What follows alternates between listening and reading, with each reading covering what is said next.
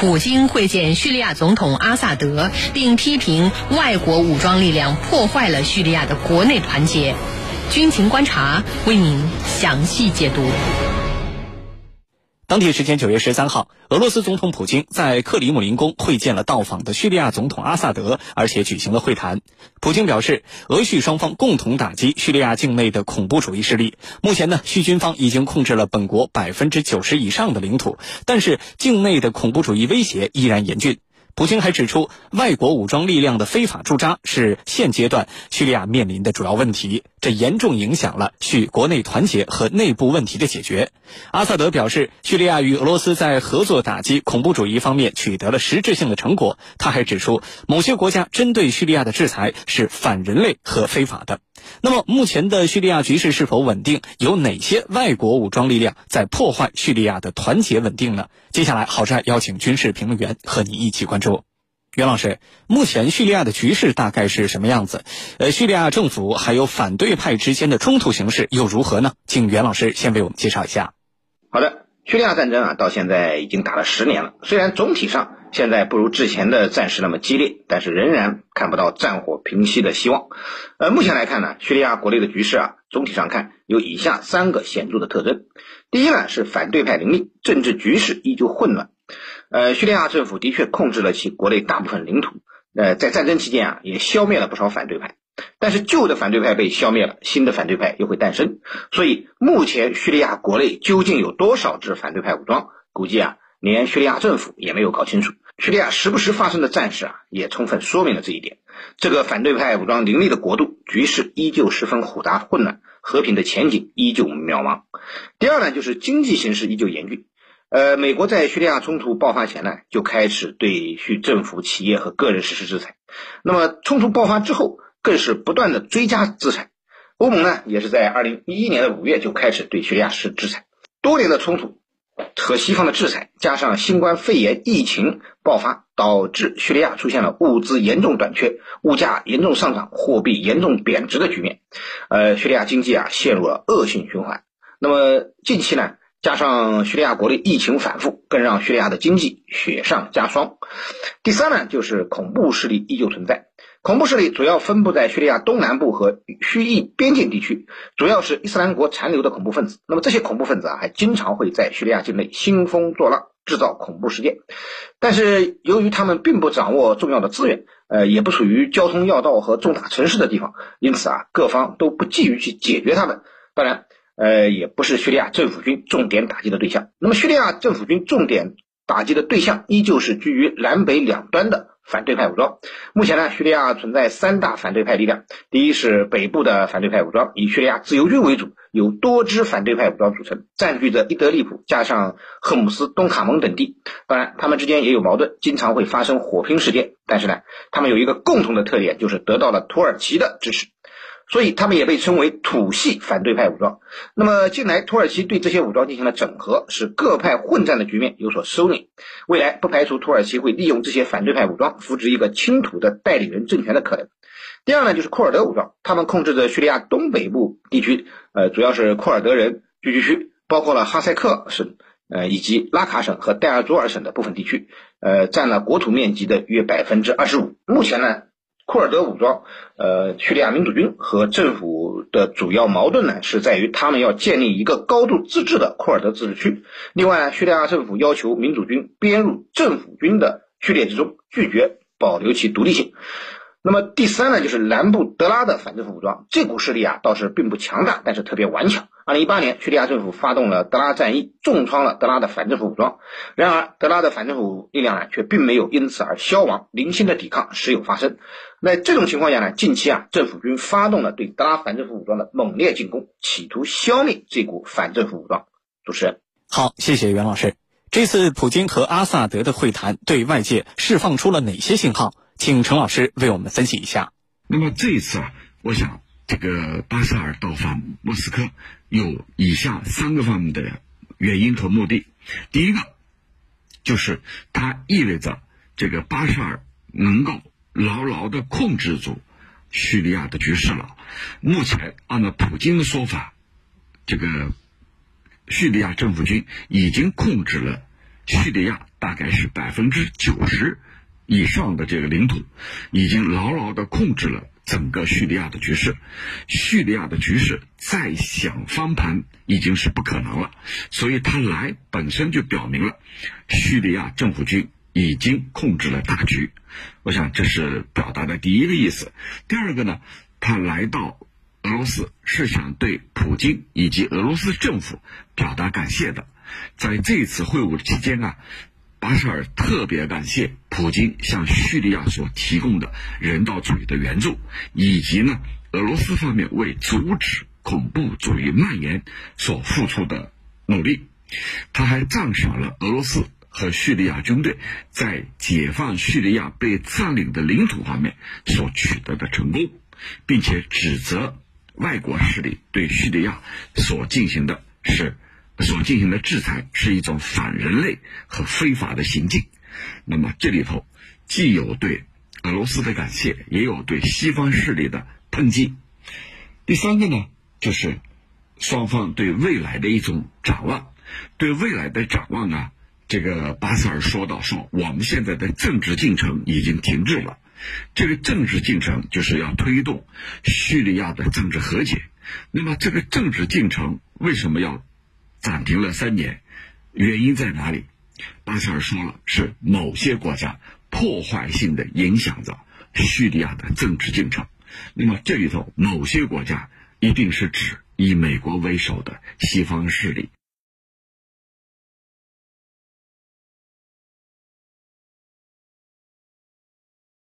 无法实现国家的统一，那么这里头当然也包括美国的盟友，像土耳其这样的国家，依然在占据着非法占据着叙利亚境内的一些领土。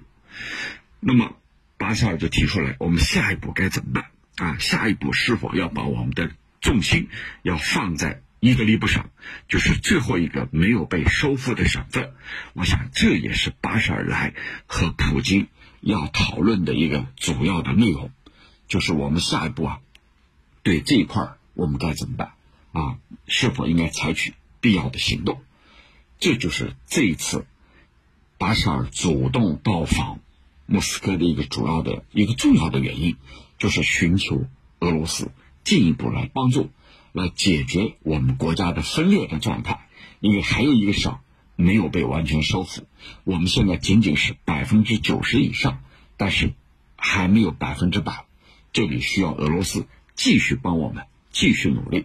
而普京之所以愿意在俄罗斯接待这个巴沙尔一行，其实也就暗示了下一步我会继续来帮助你们实现国家的统一。而这里头呢，给我们解读的信息是什么？就是没有我俄罗斯，就没有你。这个叙利亚的国土完整，那下一步我们共同努力去推进叙利亚国家的完全统一。主持人，好，谢谢陈老师。我们注意到，普京在会谈中说，呃，外国武装力量的非法驻扎是现阶段叙利亚面对的主要问题。那么，叙利亚国内到底有哪些外国武装力量呢？而这些力量对于叙利亚局势造成了哪些方面的影响？请袁老师为我们解答。好的，呃。域外势力啊，对叙利亚局势的影响是很大的。其中支持叙利亚政府的主要是俄罗斯和伊朗，并且呢，在叙利亚驻有军事人员和装备。近期啊，叙利亚政府发动对德拉反政府武装残余势力的打击行动，就得到了俄罗斯和伊朗两国的支持。当然，俄罗斯也好，伊朗也罢，呃，都是得到了叙利亚政府的邀请和允许，是合法的外国驻军。不请自来的非法外国武装啊，主要是支持反对派武装的外国势力。我们都知道，反对派武装。有的得到了美国的支持，有的得到了沙特的援助，还有的有土耳其撑腰。不过呢，目前在叙利亚有大量军事存在的只有土耳其一家。土耳其呢，占据了叙利亚北部省份阿夫林地区，并且扶植叙利亚北部以叙利亚自由军为主的反对派武装。面对土耳其的支持呢，叙利亚政府军在得不到俄罗斯直接支持的情况下，是很难啃下北方反对派武装这块硬骨头的。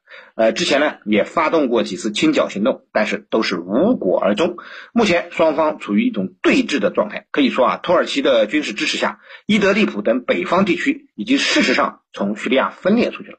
南部德拉的反对派武装呢，则得到了包括以色列、美国和沙特的支持。那么，美国目前留在叙利亚的只是少数军事力量，主要是守着叙利亚东北部的油田，直接介入的军事行动并不多。美国对叙利亚影响最大的还是他严厉的制裁措施。呃，以色列呢，之前在德拉有驻军，后来呢，和俄罗斯达成了协议，撤出了德拉，这让叙利亚政府军得以在2018年顺利拿下了德拉。当然，天下没有免费的武装。作为交换呢，当时呢得让伊朗的军事力量撤出叙利亚。然而战后叙利亚并没有信守承诺。那么在以色列看来，伊朗在叙利亚的军事存在严重影响了以色列的国家安全，因此呢，经常以打击伊朗武装为名对叙利亚实施空袭。总之啊，这些域外势力，呃，是叙利亚到目前为止仍不得安宁的一个重要因素。主持人，好，谢谢袁老师。我们注意到，最近还有一则这样的新闻：在俄罗斯的调停之下，最近叙利亚德拉省的一批反对派武装与叙利亚政府军和解了。而且，普京在刚刚我们说到的这次会谈当中也指出，叙利亚政府军已经控制了百分之九十以上的领土。那么，综合这些信息来看，叙利亚局势接下来的走向会是什么样子？反对派会偃旗息鼓吗？请陈老师为我们分析一下。好的，这一次呢是在俄罗斯的调停之下。叙利亚政府军和德拉省的反对派力量达成了协议，进行了和解，解决了德拉省的问题。那么，德拉省到底是有什么样的问题？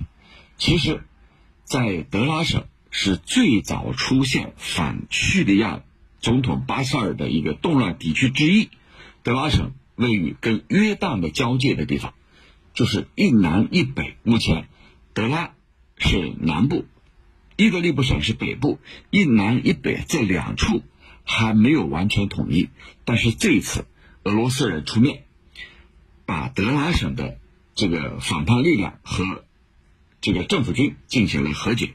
那么和解在当时，他们采取的两种做法：第一种做法就是你上交武器，啊，我们就地解决；第二种办法呢，就是你不交武器，但是呢。我提供车辆，我提供大巴，你呢离开这儿，到哪儿去？伊德利卜省。所以当时呢，一部分人上交了武器，和解了；还有一部分人，大概是有一百名武装分子，他们呢通过政府提供的大巴转运到伊德利卜省，从此德拉省呢彻底平息了。那么有一些居民就不理解，那为什么这个？政府军方面要提供大巴车，让他们走人，彻底解决不就行了吗？其实没那么简单。那这部分反对派力量，一部分上交了武器，等于说解决了问题了，和解了；还有一部分呢，由政府军提供大巴，让他们转运到伊德利卜省。那么这对叙利亚政府来说是一个最好的解决途径。为什么？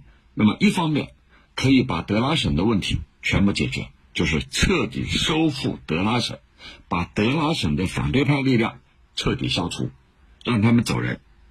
那么第二个呢，就是没有动用武力，说明呢叙利亚政府军他是站在道义的一面。第三个呢，就是把他们安置到伊德利卜省那块呢是一个反叛的省份，以后呢对这个地方围而不打，等待时机，这对叙利亚来说。可以把全国所有的地方全部解决，把他们安置到唯一的一处反叛的地方。那么这个地方对于叙利亚政府军来说，为什么如此的重要呢？这个第一，这个德拉省呢，它从此以后没有任何叛乱的区域了，也就是说，德拉省全部归顺于政府了。那么第二个呢，就是对。叙利亚政府来说，他也可能对未来的反叛力量、反对派力量形成了一种这个模式，就我以后就这么来处理。你只要呃跟我对着干，那么我给你选择：一方面，呃我们和解；另一方面和解不了，那么我请你进入伊德利卜省。第三种情况呢，就是还有不走的，就这一次啊，还有一些反叛力量坚决不走，也不交枪，那么最终叙利亚政府军。动用武力把他们平息，那以后就是这三种模式。那对叙利亚政府军来说呢，把他们全部迁入到这个伊德利卜省，未来啊可以在这儿等待时机的成熟。一旦叙利亚政府军对这些反对派力量这个各个击破进行瓦解的话，那么未来对叙利亚全国解放啊，也就带来了便利条件。因为在伊德利卜省的反对派武装，它是呃并不完全一致的，就是他们的诉求、他们的信仰、他们的理念是南辕北辙的，很有可能在内部先发生因为争夺地盘而进行的武装冲突。而且他们背后的外国势力，就是他们的支持者也不一样，那很有可能先发生火并，那么然后再由政府军认为在条件成熟的时候对他们进行彻底的收复。所以目前把他们安置在安置在同一个地方，就是伊德利卜省，但是叙利亚政府军是围而不打，等待时机，给他们几年，等他们面临这个补给，还有支持的力度。等各方面的困难的时候，叙利亚政府军一旦一旦时机成熟，再对他们进行统一的收复，那么这里头俄罗斯对他的支持就变得非常重要了。所以这一次巴沙尔来到俄罗斯，就是寻求俄罗斯进一步的支持，以便为下一步收复伊德利卜省做好充分的准备。巴沙尔还讲了一句话，就是外国势力的支持使叙利亚面临。这个国土分裂的危险，这个外国势力的支持就是西方势力和土耳其，他们在这一块依然有他们的代言人，有他们的支持者，甚至像土耳其还这个本身就有驻军，这些都是下一步要解决的问题。那么，由于俄罗斯认为需要去思考，需要去等待，所以叙利亚政府军暂时没有动用武力，但是。